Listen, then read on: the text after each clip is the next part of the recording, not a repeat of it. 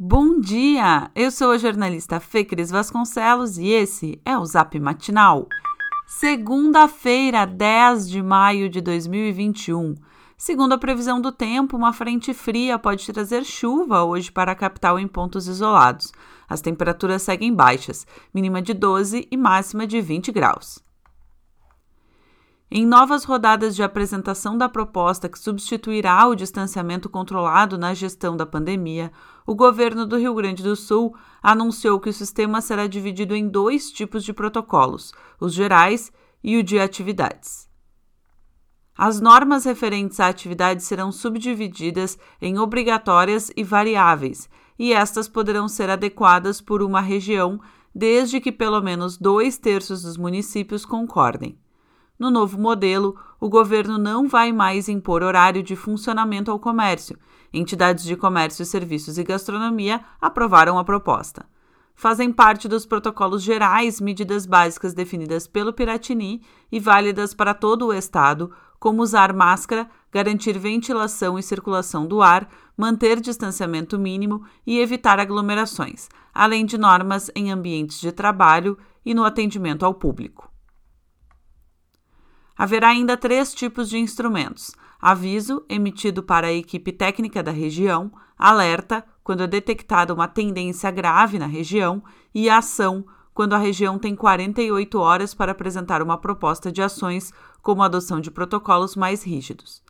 O Ministério Público do Rio Grande do Sul propõe ainda que haja um gatilho de segurança para que o governo do estado possa reassumir o controle dos protocolos sanitários, segundo informa a coluna de Rosane de Oliveira em GZH. A ideia é que seja um instrumento relacionado a um indicador, como o índice de ocupação da rede hospitalar, por exemplo. O Piratini irá receber até amanhã sugestões para aprimorar o novo modelo, que deve entrar em vigor no próximo sábado. A imunização no Rio Grande do Sul segue sendo uma das mais altas do país. Mais de 21% dos habitantes do estado, cerca de 2 milhões 400 mil pessoas, já tomaram a primeira dose de uma das vacinas disponíveis. Contudo, o reforço essencial para garantir a imunização completa contra a Covid-19 foi aplicado em apenas 9%.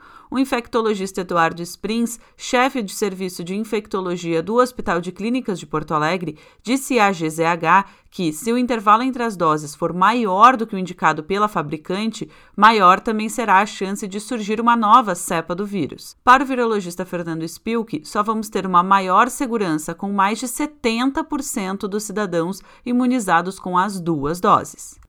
Falando nisso, a Prefeitura de Porto Alegre retoma hoje a vacinação em farmácias parceiras, onde podem se vacinar pessoas com mais de 40 anos com comorbidades, profissionais de saúde e trabalhadores de apoio, gestantes puérperas acima dos 18 anos.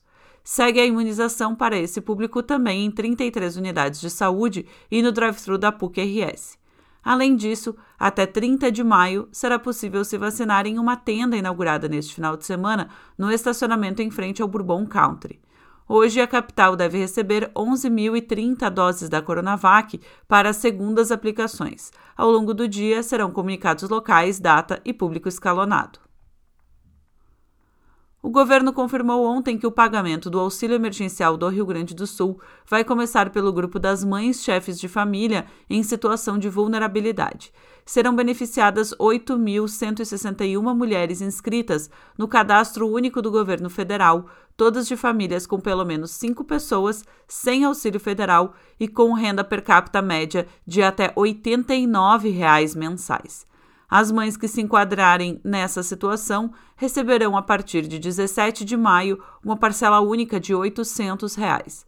No total, o Piratini vai destinar cerca de 6 milhões e 500 mil reais. A ação é resultado da Lei 15.604, que deve beneficiar mais de 100 mil pessoas em repasses de até 107 milhões de reais.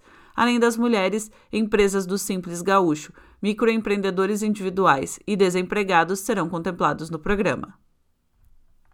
O preço da cesta básica em Porto Alegre subiu 0,44% em abril, chegando a R$ 626,11 de acordo com o Diese. Em 12 meses, o crescimento acumulado chega a 18,8%. Apesar de desacelerar o ritmo, o custo da comida é hoje o triplo do índice da inflação em Porto Alegre, de 6,71% durante o mesmo período. Em 2020, quando chegou a haver deflação logo após o início da pandemia, a diferença chegou a 10 vezes. No período, o produto que sofreu maior alta foi o óleo, que praticamente dobrou de preço. Na sequência estão o arroz, com um aumento de 64%, o feijão, com 59%. A colunista Giane Guerra, de GZH, lembra que grandes bancos de investimento projetam novas pressões de alta e que isso, sabe-se bem, é vital para as famílias mais pobres, que comprometem a maior parte da renda com a compra de comida.